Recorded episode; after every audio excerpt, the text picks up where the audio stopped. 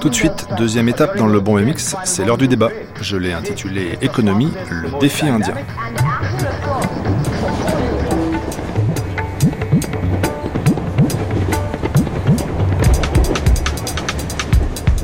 La Chine fait régulièrement les premières pages des journaux économiques ces dernières années.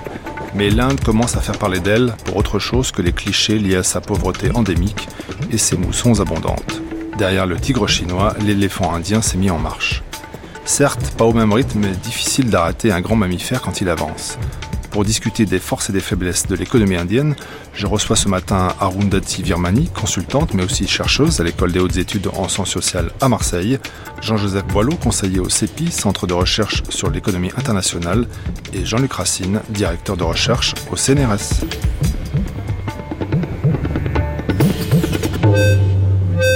Impossible de parler de Bombay sans parler de l'argent. Et euh, aujourd'hui, donc, notre débat porte sur l'économie, l'argent à Bombay et l'économie euh, indienne. Bombay, la porte de l'Inde, par où sont arrivés euh, les Portugais, les Anglais et les autres. Tous les autres qui viennent du fin fond de l'Inde pour chercher la richesse en Inde. Et si je vous demandais pour commencer, Jean-Luc Racine, Jean-Joseph Boileau et Arundhati Virmani, un souvenir de Bombay quand vous êtes arrivé, avant de commencer ce, ce débat, on disait il y a ceux qui sont pour Bombay et ceux qui sont pour Delhi, et vous disiez, Jean-Luc Racine, non, non, bah Bombay, moi non, mais un souvenir d'il y a 40 ans. Oui, non, c'est parce que c'est une vieille histoire. Moi, je suis arrivé euh, à Bombay euh, en 1968, où euh, j'ai logé dans une pension qui était un de ces modèles classiques avec un mélange d'arménien, de cuisine indo-britannique ou britanno-indienne. Ça faisait partie un peu de l'esprit de la ville. Et euh, chose amusante, c'était un peu mon voyage initiatique euh, indien qui commençait. Et je me suis retrouvé dans les studios euh, d'Air Radio qui émettaient en français probablement une heure par semaine. Donc voilà, le cycle est bouclé. Aujourd'hui, c'est l'inverse. Joseph Ballot, vous quand vous allez à Bombay, c'est pour aller voir la première bourse d'Asie qui est la Bombay euh, Stock Exchange qui a été créée en 1875 Exactement. Euh, c'est une ville. Moi, j'adore Bombay, donc euh, peut-être parce que je suis plutôt un financier. mais ma première rencontre avec Bombay a été catastrophique parce que là, je m'étais levé probablement encore plus tôt et j'étais arrivé à 5-6 heures du matin et le, bus de l'aéroport nous avait déposé assez loin et on avait fait toute la Marine Drive à pied.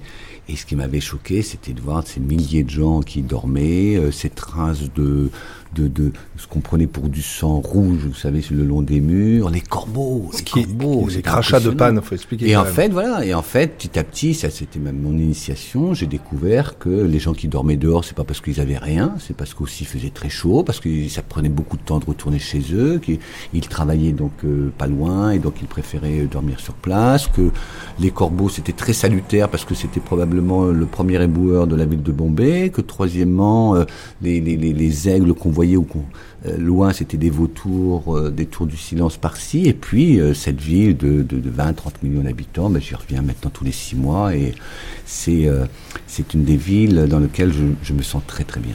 Arundhati Virmani, vous, vous n'êtes pas de Bombay, vous êtes d'ailleurs. Non, je suis de Delhi et le premier mot qui vient à mon esprit quand je pense à Bombay, c'est Maya, illusion. Et la première fois que j'étais dans cette ville, c'était pour un mariage de mon cousin. Et c'était, mais euh, euh, la pulsion, la vie, le temps euh, éternel qu'on passe assis dans un bus ou un taxi, des gens extrêmement civilisés. quand on va aux archives, on vous dit non, d'abord on va boire un thé. ça m'est jamais arrivé en France d'ailleurs. Et maintenant, c'est toujours sa grouille de vie, c'est le corps un peu financier, comme vous avez dit. Et une scène euh, extraordinaire à Bombay. Euh, je rentre chez mon cousin à, très tôt le matin. Il m'a donné des directions. Il m'a dit devant ma maison, tu trouveras, il y a un vendeur de pastèques. Et tu peux pas te tromper de la rue parce qu'il y a un tas de pastèques euh, comme ça. Et comme j'arrivais vers 4h30 le matin, j'ai dit, mais j'étais bête, je vais jamais voir tous ces pastèques, il va arriver dans la journée. Eh bien, j'entre dans cette rue et il était là, endormi parmi ces pastèques. Oui, c'est ça. Bombay peut changer, mais il y a toujours ce côté un peu continu. Bon, c'est pas la pastèque qui a fait la richesse de Bombay. Avant-hier, c'était l'opium. Hier, c'était le textile. Qu'est-ce qui fait la richesse de Bombay aujourd'hui, Jean-Joseph Boileau? Ce sont les services. C'est une. Euh, d'abord, c'est la seule capitale financière euh, de l'Inde et qu'on le veuille ou non, euh, une économie de cette importance-là, ça génère beaucoup de finances. C'est, comme vous le disiez, en Asie, des plus grandes capitales financières aussi maintenant. Donc c'est la troisième, je crois. Et puis derrière ces services financiers, c'est la capitale du business de l'Inde. C'est-à-dire c'est là, il y a tous les grands patrons, il y a l'essentiel des sièges sociaux, etc. Ce n'est que depuis assez récemment que Delhi a pris, euh, euh, a rattrapé le, train et où on commence à avoir vraiment euh, un monde patronal installé. Mais pour l'essentiel, d'ailleurs, il suffit de voir la trajectoire des avions Hein, le, trafic aérien, et on voit que c'est autour de Bombay que se construit euh, la totalité de la distribution. Donc c'est pas seulement des services financiers, c'est euh, le monde patronal, ce sont les artistes parce que c'est là qu'il y a l'argent. Et la seule chose qu'il n'y a pas, et c'est très important bien sûr, c'est le pouvoir politique qui lui est à euh, Delhi, bien, ancré. Deux choses, deux chiffres pour illustrer ce que vous dites, Jean-Joseph Boileau. 5% du PIB du pays, 30% des recettes fiscales viennent de Bombay ou de l'État du Maharashtra, c'est dire l'importance donc de Bombay, de Gateway of India, la porte de l'Inde, de l'État du Maharashtra qui est un des plus peuplés euh, de l'Inde avec l'Uttar Pradesh, mais alors c'est pas le même du tout le même, euh, on va dire la, même configuration, l'État de l'Uttar Pradesh et l'État du Maharashtra. Euh, Satyam, si je vous dis Satyam, qu'est-ce que vous me dites, Jean-Joseph Boileau? Et c'était la troisième ou quatrième société informatique qui vient de faire faillite et qui en fait a été rachetée par un tycoon euh, indien euh, qui euh, n'attendait que cela pour se diversifier dans les services informatiques qui sont quand même, c'est la poule aux œufs d'or de l'Inde aujourd'hui. Et Alors vous, vous dites poule Vous vous dites poule aux œufs d'or et Sukuta Mehta dans Bombay Maximum City lui dit Bombay est un oiseau d'or. Bombay est un oiseau d'or, m'a confié un vieillard logé dans un taudis sans eau ni toilette pour m'expliquer pourquoi il était venu ici et pourquoi la ville continuait d'attirer les foules. La bouteille de Dom Pérignon qu'on vous sert au Bayview, le bar de l'hôtel Oberoi, coûte une fois et demi le revenu annuel moyen. Et 40% des logements de Bombay n'ont pas l'eau potable.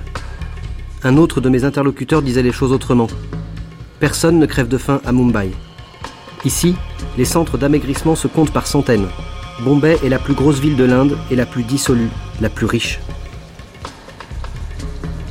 Ce qui est extraordinaire dans Meta, et moi qui m'a énormément appris, c'est que c'est une économie que personne ne connaît. C'est si Bombay tient, c'est parce que plus de 50% du PIB de Delhi, en réalité, c'est pour ça que c'est plus que 5%, je pense, c'est de l'économie parallèle, c'est l'économie des mafias, au sens large du terme, et cette ville ne tiendrait pas euh, sans cela. Or, Sekou Meta l'a décrit d'une façon absolument remarquable.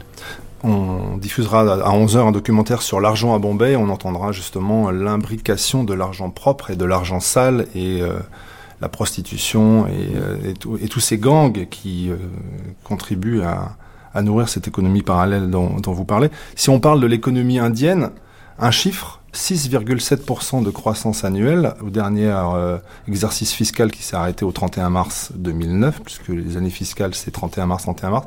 6,7% contre 9% les années précédentes. 6,7%, Jean-Luc Racine, ça ferait rêver tous les pays européens. Euh, les Indiens disent ah on baisse. Oui, c'est-à-dire il y a deux choses là. Pendant euh, la décennie des années 90, euh, la croissance indienne a été en dents de scie, mais elle n'est jamais tombée au-dessous de 4%. Euh, on est entré dans un nouveau cycle d'une certaine façon avec le début des années 2000 et avec donc plusieurs années à 8, 7, 9, 9, 2, 9, 3. là, ce 6, 9, évidemment, c'est très bien par rapport à la moyenne mondiale. Et on sait que l'économie mondiale partant de crise euh, va être tirée par les pays émergents la Chine et l'Inde en particulier, puisque le Brésil fait, moins bien. Euh, en revanche, ce, chiffre de 6,7, 6,9, euh, c'est le début du contre-coup de la crise. Hein, le, chiffre pour le dernier trimestre euh, est plus bas. Donc la question qui se pose est de savoir si ce 6-9 euh, est un creux avant une remontée ou si c'est le début d'une descente qui pourrait mener vers 5,5, 5. Euh, c'est l'interrogation. C'est un des paris sur lequel le ministre des Finances du nouveau gouvernement va travailler pour présenter le nouveau budget.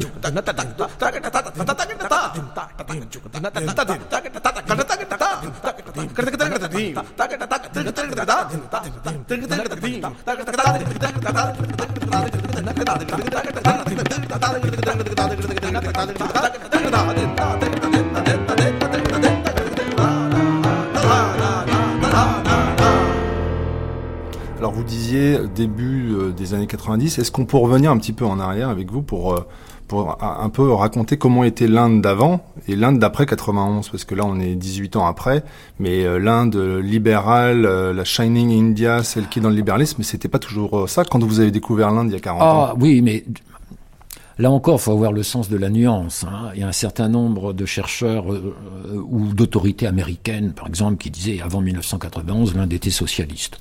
Bon, faut, faut, pas confondre euh, un rôle important de l'État, voire un rôle important de la bureaucratie.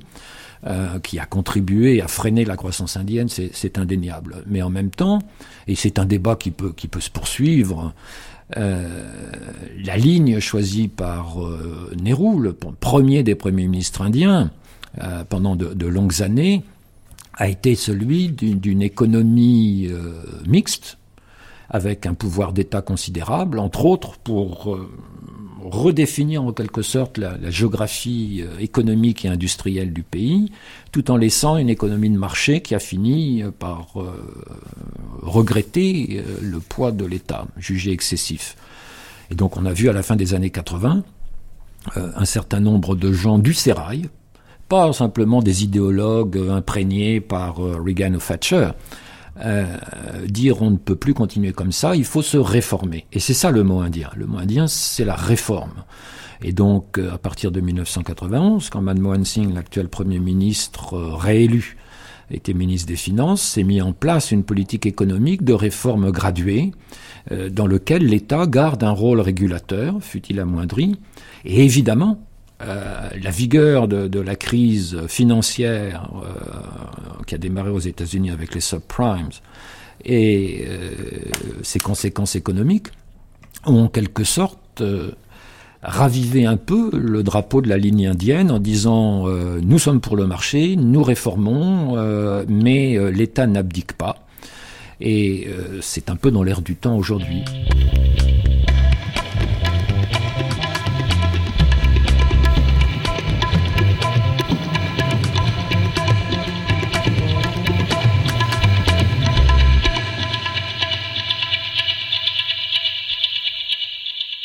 Dans le Bombay Mix, on s'intéresse à, l'Inde urbaine, l'Inde moderne, on pourrait dire.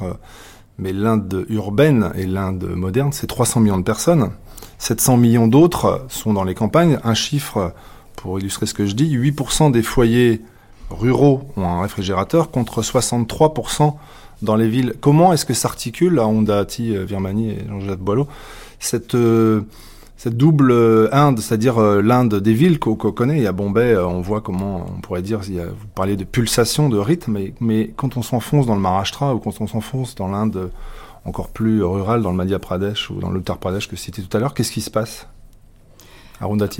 Alors, on a parlé avec toute cette libéralisation, on a parlé de deux Indes. On a parlé de Bharat, donc l'Inde rurale, qui fait référence à cette Inde mythique. Hein, et on a parlé de l'Inde, donc Bharat contre l'Inde. Et c'est vrai que actuellement, on semble, euh, et avec ces élections, que cette Inde rurale s'est réaffirmée, que le mot clé en Inde pour euh, la grande partie de cette population, c'est le mot vikas, ça veut dire développement. Donc l'Inde rurale veut participer à cette, euh, ce renouvellement économique et veut en tirer des bénéfices. Alors on parle beaucoup de, on parle euh, de cette force de Bombay, hein, le corps financier Bollywood, euh, mais euh, cette Inde rurale commence à aussi s'intéresser à la mobilité sociale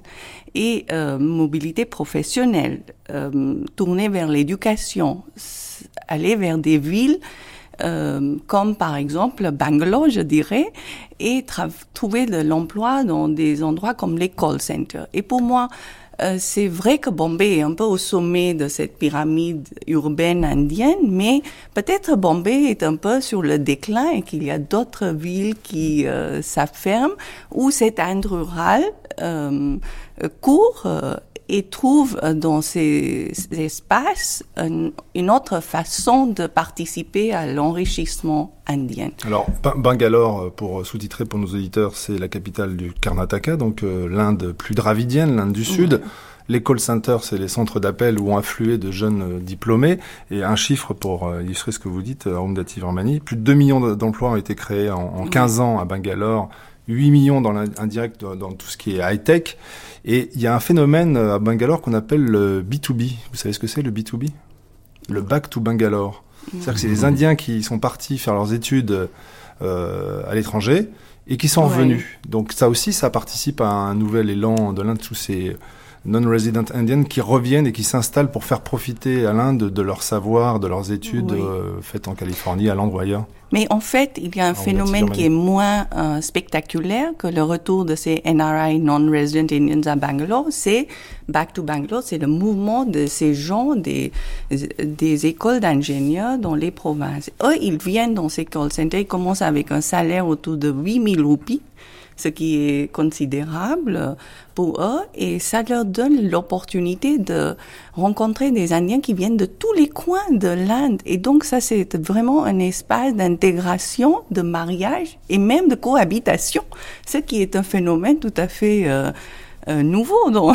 l'Inde. Je lisais aussi, avant de vous donner la parole, Jean-Joseph Boileau, que dans ces call centers, les Haroun et euh, Haroun Dati qui prennent le micro s'appellent plus Haroun et euh, Haroun s'appellent Mike et euh, Joséphine et prennent des accents euh, soit californiens, soit new-yorkais pour répondre de l'autre côté de l'Atlantique à des gens qui les appellent. Ils disent pas. c'est la règle. Allô.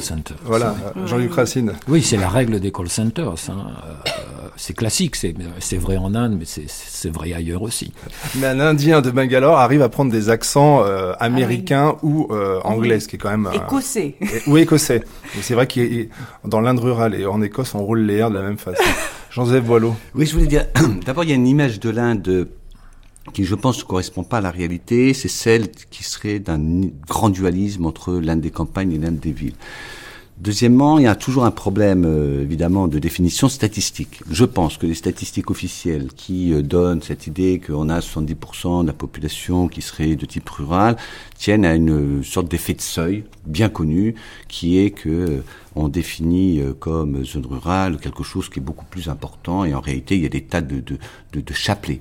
Donc, ce qui me frappe au contraire en Inde, c'est qu'il y a assez peu ce dualisme ville-campagne. Le dualisme profond de l'Inde, c'est un dualisme, me semble-t-il, plus entre l'ouest et l'est, c'est-à-dire entre euh, cet arc fertile que je dessine entre Delhi, Bombay, Pune, et puis Bangalore et Chennai, et puis euh, les régions d'Uttar Pradesh et euh, de, du Bengale, de l'Orissa. Là, il y a un vrai problème. Pourquoi je dis ça? Parce que partout, à chaque fois que je vais en Inde, je descends bien sûr dans une grande ville par, la force des choses, et ensuite je prends des bus, des trains, et je, je vois qu'en réalité il y a un continuum. L'exemple type, c'est Bombay. On arrive à Bombay, passe de trois jours. Ensuite, je prends un bus pour aller à Pune, qui est une ville qui est à euh, peut-être 150 km, qui est maintenant reliée par des bus qui partent toutes les cinq minutes, avec en plus un train qui le double. Et puis de Pune, euh, je prends à nouveau des bus pour aller euh, dans des villes dites secondaires. Et je m'aperçois qu'en réalité, tout ça, ça forme continuum. Et alors pourquoi? Eh bien parce que l'Inde, à la différence du Brésil, n'a pas eu justement ce phénomène du dualisme intérieur extrêmement important, le patronat indien, en dehors du secteur des Haïti, table d'abord sur son marché intérieur. Et son marché intérieur, ça c'est extrêmement intéressant, c'est euh, la façon dont il a pu vendre ses téléphones mobiles euh, à 450 euh, millions de personnes. Ça, c'est pas que la population des villes, grandes villes, qui peut évidemment répondre à ce souci. J'observe également que face au défi, là qui a un vrai défi, l'agriculture, vous voyez, il y a donc là un problème qui est l'agriculture indienne. Les grands groupes indiens, business house, comme on les appelle, euh, se sont lancés dans la distribution, la grande distribution. On vient d'annoncer l'accord avec Walmart, par exemple. Et à partir de, de, ce business model, ils vont chercher directement dans les campagnes des sources d'approvisionnement. Donc c'est euh, euh, cette opposition que j'ai souvent lue entre ville des campagnes et, et enfin l'un des campagnes et, l'un des villes, il faudrait faire attention parce qu'elle est, euh, elle est en partie vraie, mais euh, elle donnerait l'impression euh, qu'il y, a un fossé entre les deux. Pas le sentiment. Jean-Luc Racine. Oui, j'ai longtemps travaillé sur cette question de, ce qui se passe dans les petites villes, d'une part, et puis ce qu'on appelle les circulations migratoires, c'est-à-dire les paysans qui quittent qui migrent de leur euh, village, mais pas définitivement. Et entre autres, j'avais travaillé au, Karnataka, et euh, un bon nombre de ces migrants villageois allaient à Bombay. Mais selon certaines règles, euh, on part seul quand on n'est pas assuré. Quand ça va un peu mieux, un des fils vient aussi, mais on ne, on ne s'implante pas à Bombay tant qu'on n'arrive pas à décrocher un emploi plus ou moins garanti qui permet de faire venir la famille. D'une part, c'est la première remarque. C'est-à-dire qu'il y a des circuits qui relient les villages, les petites villes aux métropoles. Et puis d'autre part, il faut pas oublier que dans les villages, comme dans les, petits bourgs, euh, une des grandes césures, c'est les gens qui ont des moyens et ceux qui n'en ont pas. Ceux qui ont des moyens, les propriétaires, on va dire simplement aisés, leurs enfants et leurs fils en particulier euh, vont être au chef-lieu du district, voire euh, à la capitale de l'État, vont être ceci, vont être cela. Et puis, il court de la ville à la campagne et euh, de la campagne à la ville un fil tout à fait important qui est le fil politique. On ne comprend pas comment fonctionne la démocratie indienne euh, si on ne voit pas à quel point la vie politique percole jusqu'au monde rural. Et quand on parle de Bombay ou quand on parle du Maharashtra, un des hommes forts euh, de l'État, euh, Pawar, qui avait fait scission du Congrès pour créer le, Nationalist Congress Party, parce qu'à un moment, en 2004, il n'était pas très réjoui à l'idée que Sonia Gandhi puisse devenir Premier ministre. c'est quelqu'un qui a une assise fondamentalement rurale, appuyée sur les coopératives des, puissants des villages, et euh, cette euh, construction euh, qui relie en fait par mille canaux l'un des campagnes et l'un des villes, elle est fondamentale. En même temps, c'est vrai que il y a une Inde des villes, qu'il y a une Inde des campagnes. c'est vrai que dans les villes, il y a d'énormes différences sociales. Vous citiez tout à l'heure Bombay Maximum City euh, mettant quelque part une formule en disant euh, il y a un double système monétaire dans la ville. Le double système monétaire, c'est 50 euh, roupies, c'est beaucoup pour une partie de la population. 50 roupies, c'est rien pour les riches de la ville. Et, on pourrait rajouter un zéro euh, pour, pour dire 500 roupies. Et donc, Bombay, c'est un des lieux où se joue tout cela hein? Entre les, deux derniers recensements, 91-2001, Bombay a gagné un million d'habitants. Uniquement par migration, c'est-à-dire que la migration a apporté autant que la croissance naturelle. Et euh, on peut euh, aussi euh, se référer à ce qu'est le, sexe ratio de Bombay, c'est 750 femmes pour 1000 hommes. Ce qui veut dire qu'on a une société déséquilibrée, parce que Bombay euh, où plus de 50% de la population vit dans des slums. C'est pas vraiment des bidonvilles, hein, mais enfin vit dans des slums. Slumdog euh, millionnaire, évidemment, on n'échappe pas euh, à ce film. Euh, Bombay attire, continue d'attirer, parce que dans les campagnes, on pense que on arrivera probablement à trouver à vivre. Mais c'est coupé, c'est brisé, c'est lié, c'est ça qui fait la grande métropole le marché domestique dont on parle depuis le début de ces débats, euh, les espérances, c'est de multiplier par 5 d'ici 2020, euh, donc ce qui euh, montre un petit peu le poids de l'économie. Nous verrons. Oui, on, verra selon les perspectives. Vous parliez des gens qui partent du Karnataka vers Bombay. Si on va plus au sud, il y a l'État du Kerala, qui est un État à la fois communiste et chrétien, avec un taux d'alphabétisation des femmes qui doit frôler les 90%. Et ces gens-là, eux, décident d'aller plus loin que Bombay. Ils vont jusqu'à Dubaï ou dans, dans les Émirats. Et là, la crise a fait que ils reviennent. Beaucoup de gens sont revenus. Et euh, qu'est-ce qu'ils deviennent tous ces gens qui, qui étaient ah, partis Il y, a deux choses. Hein. Quand on parle de l'Inde du Sud, quand, quand on voit l'histoire de Bombay, l'histoire de Bombay, c'est alors Bombay se part euh, du titre de la ville la plus cosmopolite de l'Inde, etc. Très bien. En même temps, c'est une des villes les plus chauvines de l'Inde. Hein. Euh, ce qu'on appelle les mouvements nativistes, euh, ou en bon français les mouvements pour les fils du sol, dont euh, le, le, le, Shiv Sena est, le parti emblématique, dans les années 60, on fait campagne contre les Indiens du Sud, qui étaient censés occuper trop de place dans l'économie des bureaux en particulier le petit fonctionnaire employé, etc. Aujourd'hui, ils se retournent contre les Indiens du Nord en disant euh, les gens d'Uttar Pradesh, euh, les gens du Bihar euh, nous prennent des emplois. Et on, sent bien que cette compétition pour l'emploi ouvre la porte à des crispations politiques qui peuvent être extrêmement violentes et donc, encore une fois, euh, on ne peut pas définir Bombay d'un seul mot. Euh, alors, c'est un cliché hein, de dire que l'Inde, c'est tout et son contraire. Bon, Bombay aussi, c'est tout et son contraire. Euh, mais c'est une espèce de mosaïque dont il faut essayer de replacer les différents éléments. c'est une ville, mais c'est presque inévitable, une ville qui attire beaucoup. C'est aussi une ville qui suscite de la part de, ce qu'on appelle donc les, les, ou les marashtriens, euh, pour une partie d'entre eux, euh, qui se sentent menacés par les flux migratoires euh, et qui se tournent donc vers des partis politiques qui instrumentalisent cette peur du lendemain.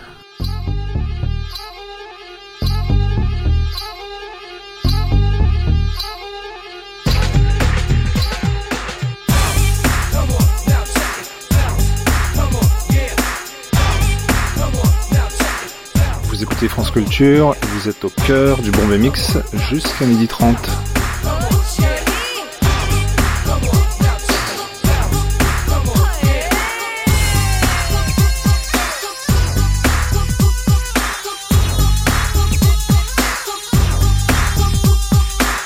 Jean-Luc Racine, Arundhati euh, Virmani, euh, Jean-Joseph Boileau, on a parlé de, l'économie indienne, euh, on pourrait dire euh, intramuros, si je puis dire, euh, vu euh, vu de Bombay. Mais l'Inde sur le marché mondial, combien ça pèse? Alors un chiffre. 22% du PIB, c'est les exportations pour l'Inde. C'est la moitié presque du chiffre chinois, qui est 40%. Comment se positionne l'Inde par rapport à son grand rival chinois? Alors, par rapport notamment à l'Afrique, on a l'impression que l'Inde vient de retrouver l'Afrique. Premier forum Inde-Afrique en avril 2008 première visite du Premier ministre Manmohan Singh en 2007 au Nigeria, c'est la première visite d'un Premier ministre en Afrique depuis Nehru en 1962. Pourquoi est-ce que l'Inde a oublié l'Afrique? Parce qu'au Nigeria, il y a du pétrole. Oui, alors on comprend pourquoi ils viennent, mais pourquoi est-ce qu'ils ont attendu aussi longtemps pour y revenir? Oh, Parce qu'il y a eu quand même euh, l'épisode difficile de l'Afrique de l'Est, hein, avec euh, des communautés indiennes commerçantes qui tenaient le haut du pavé et qui se sont, pour une bonne part, fait jeter dehors euh, après les indépendances. Euh, quant au premier forum euh, Inde-Afrique, euh, là-bas New Delhi s'est un peu réveillé. il y a eu beaucoup moins de monde au premier forum Inde-Afrique. J'entends des chefs d'État et de gouvernement africains qu'il y en avait eu un an plus tôt au Xème forum Chine-Afrique. Donc l'Inde redécouvre, bon, elle a démarré sa, sa réforme évidemment 15 ou 20 ans après, après la Chine. Elle est aussi à la recherche d'un certain nombre de, de, de matières premières. Et donc elle redécouvre tout naturellement euh, l'Afrique, euh, elle opère ses percées vers l'Amérique latine, euh, comme la Chine, mais sur un mode différent. Jean-Joseph Boileau par rapport à la Chine, le, grand rival Oui, d'abord, faites toujours attention aux statistiques qui sont citées en permanence, etc. Il s'agit du commerce de marchandises, les 20%. Alors évidemment, la Chine est un grand producteur de produits manufacturés, donc dans le commerce mondial de marchandises, elle va peser plus.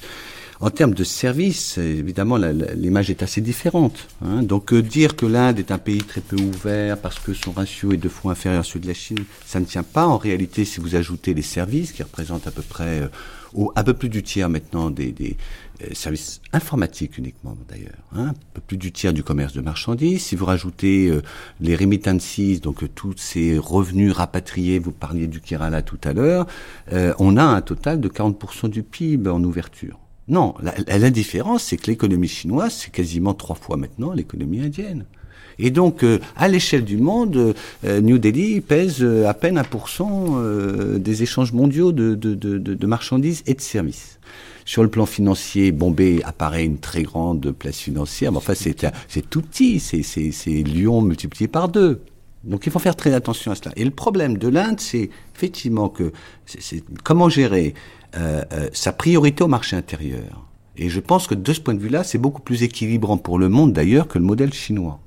Mais en même temps, le fait que, vous connaissez le proverbe indien, euh, le monde piétine la fourmi et tremble devant l'éléphant. Et, ce dont l'Inde se rend compte, et je pense que l'Europe aurait intérêt à faire attention à cela, c'est qu'il y a un déséquilibre qui s'est créé en l'espace de 20 ans, à l'échelle mondiale, entre l'Inde et la Chine. Et pour le pétrole, par exemple, et la stratégie africaine dont parlait Jean-Luc tout à l'heure, c'est ça qui est au cœur, c'est qu'il faut désormais que Delhi accélère, accélère la course sur les théâtres d'opération où la Chine, depuis une vingtaine d'années, mène une politique dont on n'a pas parlé il y a 20 ans, mais une politique euh, euh, continue, parce qu'elle absorbe par contre dix fois plus de matières premières que l'économie indienne, ça c'est il faut le savoir, dix fois plus l'économie chinoise. Hein, elle a besoin de dix fois plus de matières premières, donc elle peut investir sur les terrains euh, en Asie centrale ou en Afrique, et notamment donc en Afrique. Et, et l'Inde a réagi il y a quoi trois quatre ans en disant euh, il faut moins que j'existe. Et ça c'est très intéressant parce que les Africains eux-mêmes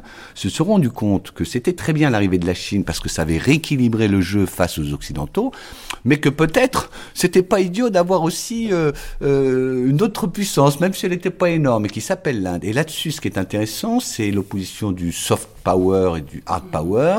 Il est vrai que l'Inde joue remarquablement bien de ce qu'on peut appeler le soft power. Je suis euh, surpris de voir en Afrique, par exemple, l'importance des chansons Bollywood, du cinéma Bollywood. Il y a euh, et, l'Inde travaille sur ce registre-là. La Chine travaille sur un autre registre, qui est l'assistance technique. Mais euh, on a vu dans le numéro spécial, enfin dans dans, dans dans dans Jeune Afrique, un dossier consacré aux relations de l'Inde et de l'Afrique. L'Afrique attend l'Inde aujourd'hui. À la limite, plus qu'elle n'y va. Arundhati Birmani, vous souriez quand on dit l'Afrique attend l'Inde. Elle est à Marseille, donc elle se rend compte. euh, alors, euh, oui, euh, je m'en souviens de 1962 et puis ces grands slogans euh, Hindu Chini Bye Bye et la peur de l'Inde vis-à-vis de la Chine et ce sentiment dans les milieux du gouvernement indien que si on n'avance pas, la Chine va nous bouffer pour le petit déjeuner et qu'ils font très vite, euh, que l'Inde est un peu encombrée par sa façon de avancer avec un consensus. Alors pour les Chinois, nous sommes des rigolos parce que tout le monde a le droit de dire non.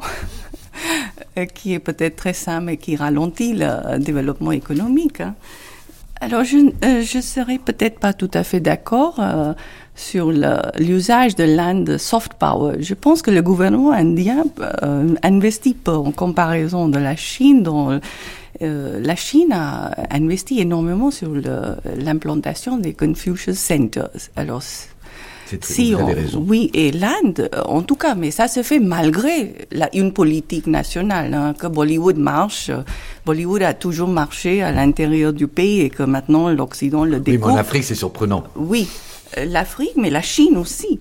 La Chine, euh, quand j'étais en France dans les années 80, en faisant ma thèse, euh, écoutez, j'étais à Bourg-en-Bresse et le matin, en allant aux archives, Jacques, des gens euh, qui étaient là, ils, ils me chantaient cette chanson euh, de Raj Kapoor, Mera Hindustani. Et ils connaissaient, Bollywood était très connu en, en, Russie. Donc tout cela, ce soft power, c'est vrai. Soft power n'est pas négligeable. Et dans les années à venir, c'est peut-être plus important que nuclear power. Hein. Mais euh, c'est très important ce que vous avez dit. La Chine a découvert le rôle du soft power. C'est tout à fait exact, et en particulier en Afrique. Elle a, mais, mais si elle l'a découvert, c'est parce qu'elle a découvert que l'écart énorme de puissance militaire et économique entre l'Inde et la Chine ne suffisait pas à combler euh, cet écart. donc vous avez, c'est un, très bon point que vous, vous soulignez. Et inversement, l'Inde découvre que le soft, le soft power, ça ne suffit pas. Et donc, qu'est-ce qu'elle fait elle? Alors là, c'est assez intéressant. Euh, elle mobilise ses groupes privés les grands groupes, les fameux hein, euh, groupes comme Reliance, Essin, etc., sont de plus en plus présents en Afrique. Alors soit eux directement, soit dans des euh, alliances avec des groupes publics qui eux n'ont pas des reins extrêmement solides, comme ONGC par exemple. Euh, et, et, je pense que ça va aider à la la, globalisation d'un certain nombre de grands groupes. On a beaucoup parlé, nous, de l'affaire Mittal Arcelor, mais finalement, dehors de ce groupe indien, euh, il y a eu Tata, et puis voilà, c'était tout. On allait en parler. En Afrique, il y en a beaucoup plus. Les noms qui viennent quand on parle de l'économie indienne, c'est Mittal, Tata, et aussi donc la firme Suzlon dans, dans, l'éolien. Alors un mot sur un, mot sur Mittal. Donc qui est-il, Arundhati Virmani, ce, ce Rajasthani qui appartient à la communauté des Marwari. Alors, son prénom est très intéressant. Lakshmi. Lakshmi. La richesse. donc, oui, voilà, la déesse Lakshmi. La déesse, la richesse. Et euh, moi, je trouvais très intéressant tout ce... En Inde, on a beaucoup parlé de Lakshmi Mittal quand il a loué le château de Versailles. Pour, 55 euh, millions d'euros pour le mariage de sa fille en 2004, location du château de Versailles, s'il vous plaît. Oui, qui a fait venir euh, toute la...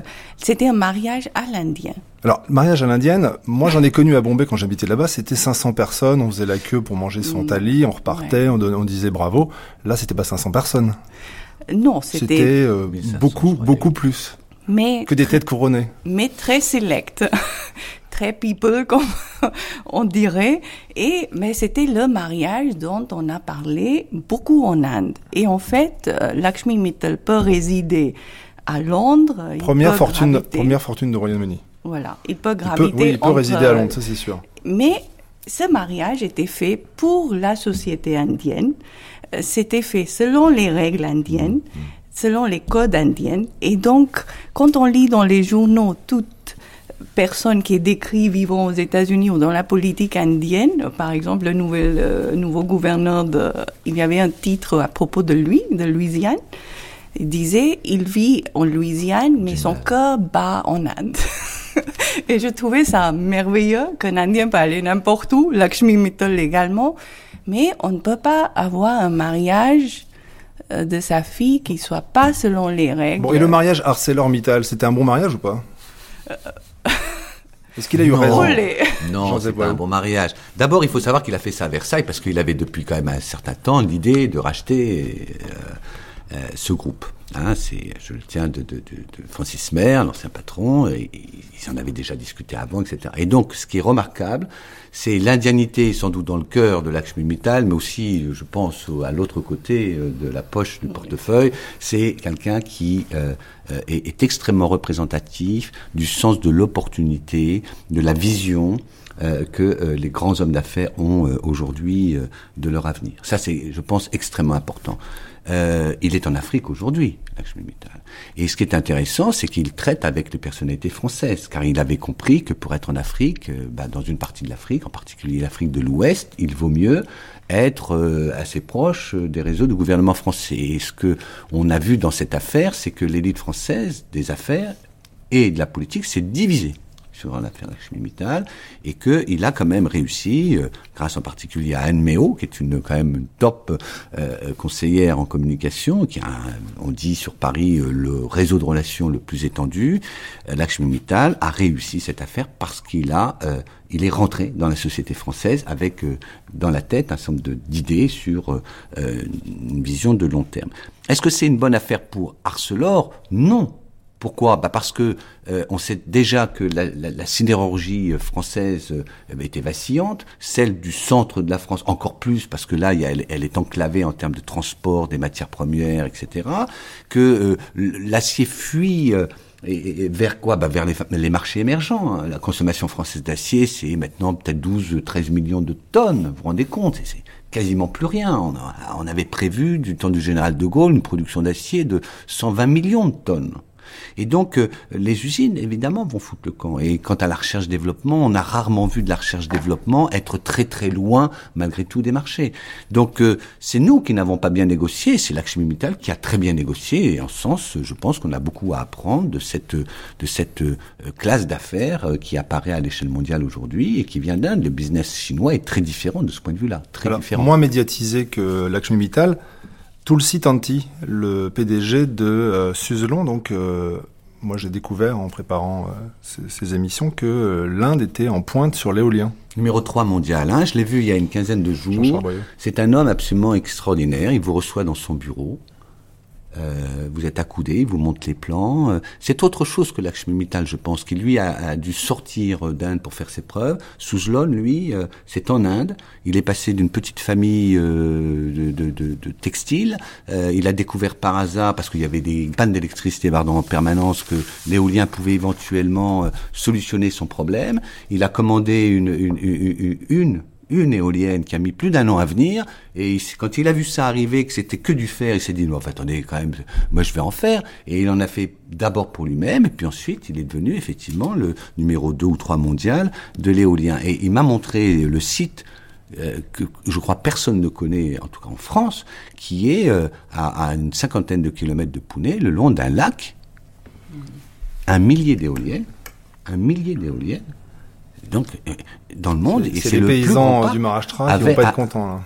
Bah, euh, non, parce qu'ils en ont marre aussi des coupures d'électricité. Donc l'éolien, euh, l'Inde est en numéro 4 ou 5 mondial, je pense, mais elle a encore des progrès à faire. Hein. Alors, je citais donc Mittal, Suzlon, je me retourne vers vous, Jean-Luc Racine, plus connu encore, Tata. Oui, parce que Mittal, c'est un, un, cas très particulier. Mittal, c'est quelqu'un qui a décidé, ça, a été rappelé, de quitter l'Inde parce qu'il pensait qu'il ne pourrait pas véritablement déployer ses talents. Euh, Tata, c'est autre chose. Tata, c'est les vieilles familles industrielles. Il y en a beaucoup d'autres. Parsi. Hein. Parsi, de Bombay. donc euh, de Bombay. comme les Godrej. Euh, moins connus à l'étranger, mais un nom connu de tous les Indiens. Euh, ceci étant, il y a des noms par-ci qui sont à la tête d'empires qui ont été construits à Bombay. Il faut, quand même se rappeler que la fortune de Bombay, c'est pas simplement le commerce et aujourd'hui les services. Ça a été fondamentalement une ville industrielle. Mais la crise du textile l'a mise à bas. Euh, mais il reste quand même quelques fleurons. Euh, Tata, c'est, si j'ose dire, l'homme à tout faire ou l'entreprise à tout faire, qui fait véritablement tout depuis euh, le, savon de toilette euh, jusqu'au service, euh, en passant par tout ce qu'on peut imaginer finalement. Vernis aux ongles. Oui. Et c'est une très belle histoire, évidemment, que, que celle des Tata. c'est pas tout à fait un hasard si, puisqu'on parle de Bombay, les attentats de novembre dernier ont visé le, le, le Taj Mahal Hotel, c'est-à-dire le fleuron du groupe hôtelier de, de l'Empire Tata. Le Taj Mahal Hotel a été fondé par un des ancêtres de Tata qui n'arrivait pas à se loger dans un hôtel et qui a dit bon ben moi je vais en faire construire un, ça sera le Taj Mahal Hotel. Voilà. Euh, alors bon, y a, comme toujours, hein, il y a plein de mythes, il y a plein d'histoires. Ça fait partie des grandes villes, ça fait partie des grandes familles. Euh, ce qu'il y a de remarquable chez, euh, chez Tata, c'est justement cette capacité euh, des groupes industriels indiens, même s'ils ont vécu pendant longtemps sous des contraintes bureaucratiques, à réussir à s'étendre à la fois géographiquement à travers toute l'Inde. Hein, un, des, un, des, piliers de la fortune Tata, c'est l'acier à Jamshedpur, la ville qui porte le nom de Jamshed Tata, qui était justement l'ancêtre fondateur de, de, la firme sidérurgique, euh, Tata Steel. Tata Steel qui a racheté l'anglo-hollandais Corus euh, quelque temps après l'accord Mittal-Arcelor, mais cette fois, c'était pas une OPA euh, inamical. Inamical. C'était un accord conclu par les deux parties. Donc, euh, euh, bon, Tata a, son actif quelques victoires symboliques. C'était au début des années 2000 le rachat de, de Titley, le numéro 2 du T. Évidemment, recolonisation à l'envers. oui, et puis alors euh, le fin du fin et l'erreur stratégique en même temps. Ça a été il y a un an, un an et demi, le rachat par Tata Motors de Jaguar, de Jaguar et de Land Rover. Euh, alors très beau, l'histoire euh, se retourne. C'était pas tout à fait le moment d'investir dans l'automobile, malheureusement. Alors, Arundhati Virmani, vous glissiez malicieusement que Tata c'était le vernis à ongles, mais moi, quand je suis revenu à, Bombay, euh, Tata c'était pas le vernis à ongles, c'était la Tata Nano. Tout le monde avait ça qu'à la bouche. Donc, la Tata Nano, c'est quoi? La plus petite voiture du monde, ou la moins chère? La moins chère. 100 000 roupies, c'est-à-dire 1500 euros, c'est-à-dire une bagatelle. 100 millions d'Indiens sont capables d'acheter cette voiture. Donc c'est déjà le carnet de commandes est engorgé, ils n'arrivent pas à produire. D'ailleurs, il y a eu des mailles à partir avec euh, au Bengale, Tata voulait s'implanter, les, les, paysans se sont ligués en disant non, non, on n'y veut pas. Mm. Tata va dans le Gujarat. Alors, Arundhati, Virmani, Tata, la voiture, c'est ça le symbole de l'Inde moderne, du Bombay Mix, on pourrait dire. Oui, mais pour nous, c'est pas tellement excitante, Tata Nano. En fait, la vraie, euh, si je parle Ah bon de mon point de vue personnel, la vraie, euh, la vraie révolution, Oui, c'est c'était d'être le- portable avec dans une Tata Nano, C'était le Suzuki. Ah bon, Suzuki. Alors, Non, il ma faut faire première- attention hein, sur la Tata Nano, parce que ça risque d'être euh, un peu ce qui s'est passé dans le rachat de la Jaguar. Les médias Ah oui. du monde entier, Oui. et ça c'est remarquable, on parle. Je pense que sur le plan industriel, ça risque très largement d'être probablement la fin de Tata dans l'automobile. Pourquoi? Parce que entre la Suzuki qui fait rêver tout le monde, la Maruti Oui. Suzuki introduite dans les années 80, on dit que dans le monde, il y aura plus que 10 à 12 producteurs de voitures. Et tout le problème de l'Inde, c'est est-ce que moi je vais rester sur le marché? Le seul aujourd'hui qui reste, il faut le savoir, c'est Tata. Euh, Ratan Tata a une façon de gérer son groupe qui est de laisser des CEO très indépendants, donc beaucoup d'autonomie. Simplement, lorsqu'il a un projet comme celui de l'automobile, ben, il a besoin de sous, donc il tire le, le, le, le- les profits. Euh, Le problème, c'est que la Tata Nano, euh, qui est un modèle vraiment de base, qui va sortir non pas à 1500 euros, ça c'est la version de base qui n'a rien du tout. D'accord? Donc il faut vous mettre la à la position de qui va acheter exactement. Ouais. Elle va être plutôt à 2000 euros. Or, 2000 euros, vous tombez quasiment sur la dernière né de, de, de- enfin le premier de la gamme Suzuki. Et là, il y a quoi? Il y a les Coréens, il y a les Japonais. Et leur force de frappe est incroyable. Pourquoi Tata euh, a sorti sa Nano? Ben, C'était sa dernière carte. Oui, et, ça nous euh, rappelle aussi que l'Inde, on parlait de Lakshmi Mittal, de euh, Suzlon, l'Inde, aujourd'hui, c'est le pays où tout le monde rêve d'être entrepreneur et industriel. Le livre de Tiger, The White Tiger, le tigre, tigre blanc, blanc, ouais. évoque ça. Et en fait, ce sont ces, ces anciens, euh, euh, cette capacité euh, entrepreneuriale. euh, euh, pourquoi se restreindre à quelques grands noms hein, très connus, mais euh, Le tigre blanc, pour expliquer un petit peu, c'est quand même quelqu'un du Karnataka qui Oui. invite le premier ministre chinois à venir faire euh, du commerce Ah avec oui, lui. il écrit une donc il écrit une lettre expliquant sa vraie euh, son vrai cursus, comment il est arrivé par des moyens pas toujours très nets, hein, ou, euh, mais est-ce possible aujourd'hui en Inde? Donc c'est ça qui a changé en Inde aujourd'hui. Euh, avant, on pouvait rêver que à Bombay. On allait à Bombay, on entrait au cinéma. Tous les grands stars indiens sont venus de l'Inde, de la campagne, avec rien dans leur poche. Ils écrivent euh, ça. Euh, oui, le grand peintre indien actuel contemporain, M.F. Hussain, il est venu, il euh, collait des affiches et aujourd'hui, ces tableaux se vendent à des prix euh, extraordinaires. Donc avant, on allait à Mumbai pour rêver, pour se réaliser et se transformer en prince ou princesse. Et aujourd'hui, on peut aller à beaucoup d'autres endroits. Donc c'est ça l'Inde pour moi.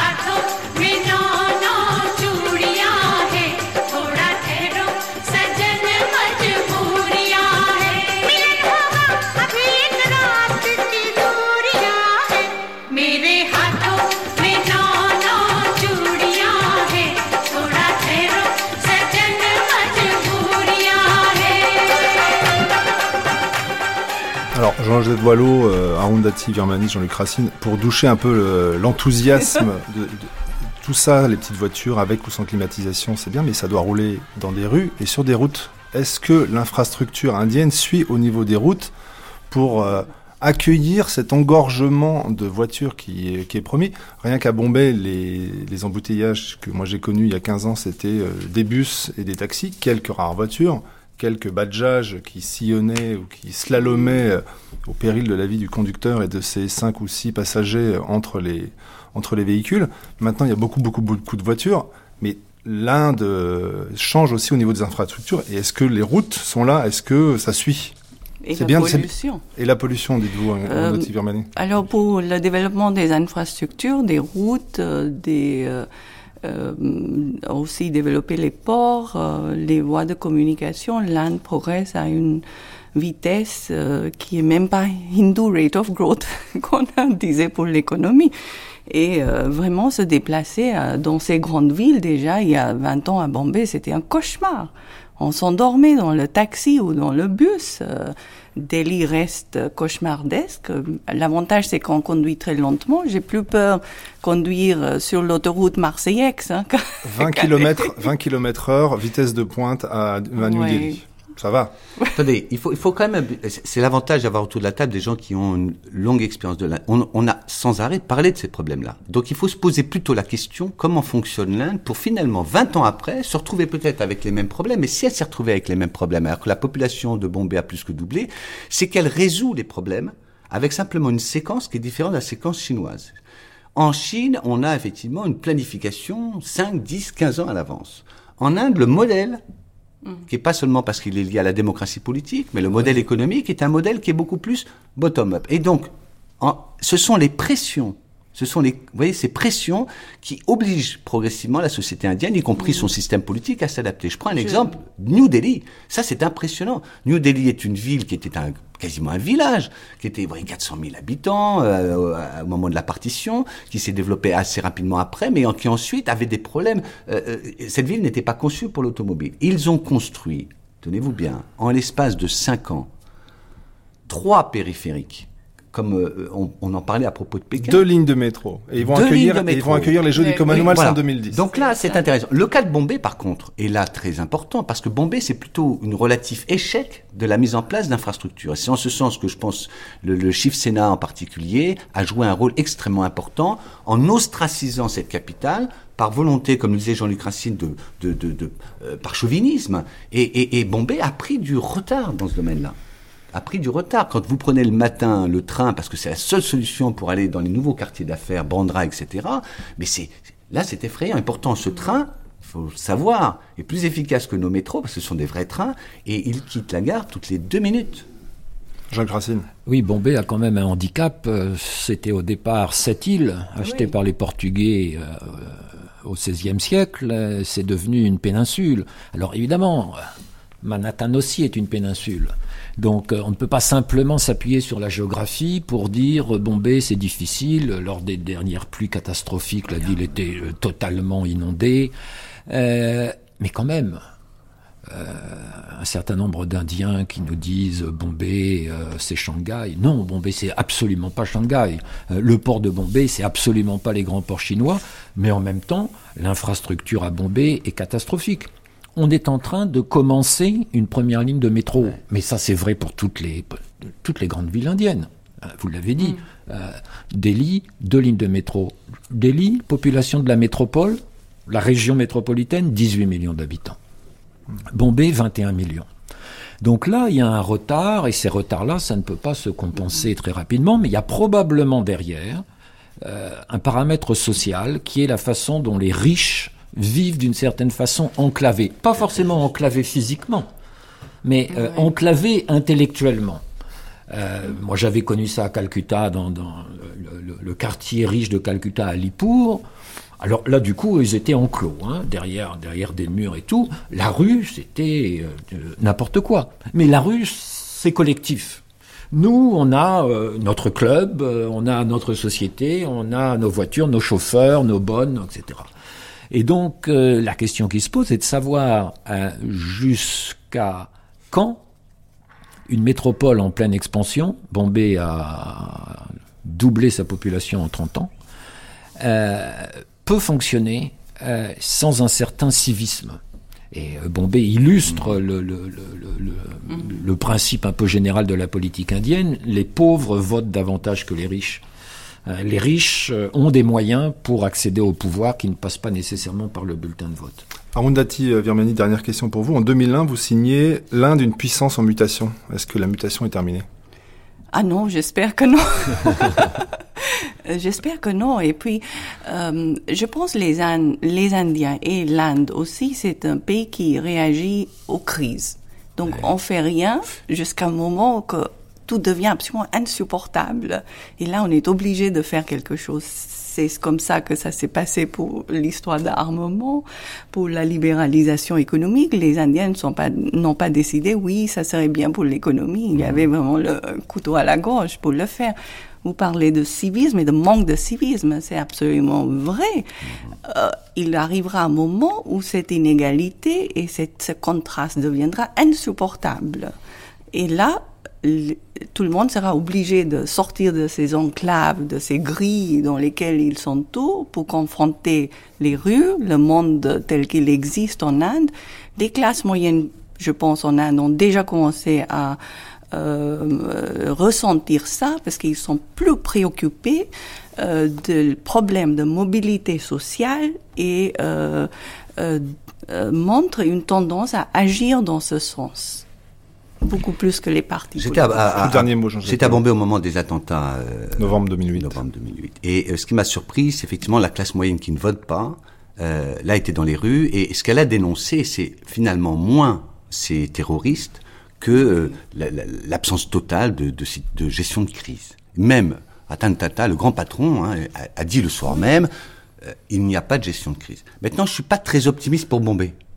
Pourquoi? Parce que ce qui a été décrit comme le mécanisme correctif en Inde, mo- mécanisme politique, ne fonctionne pas pour l'instant à Bombay. Et d'autre part, ce qui est indiqué sur la cécité des riches est frappante.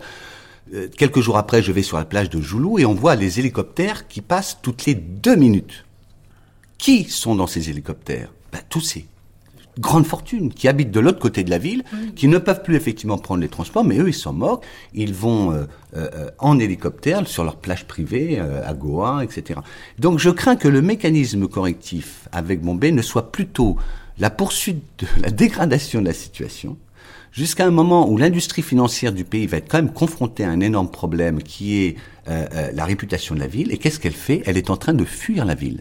Et donc on a une compartimentation de l'espace à Bombay qui est très intéressante. Tout le monde parle de Dharavi parce qu'en fait c'est le dernier bidonville. La ville, si vous regardez en 20 ans, s'est étendue dans le nord. Les fameux 10, 15 millions d'habitants supplémentaires se sont progressivement euh, étalés dans le nord. Et je crains que c'est ça qui, qui, qui, qui va être le mécanisme correctif. Là, vous pouvez circuler en voiture y compris, dans les nouveaux, euh, nouvelles zones pavillonnaires. C'est là qu'on a mis les, les, les gueux qui ont été euh, expulsés euh, de Bombay, et qui est une sorte d'endormissement du Manhattan, ce qui aurait pu être le Manhattan indien, c'est-à-dire ce centre-ville dans lequel des riches, euh, avec, euh, vous savez que c'est le prix au mètre carré le plus élevé du monde quand même, y compris devant Tokyo.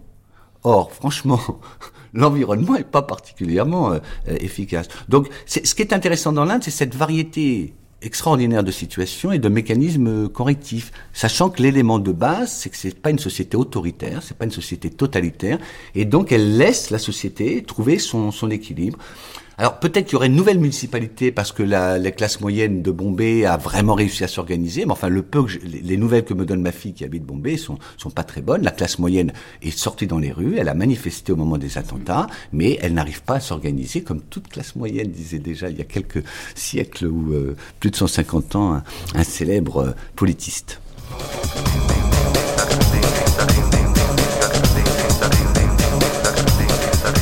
Merci à Arundhati Virmani, Jean-Joseph Boileau et Jean-Luc Racine.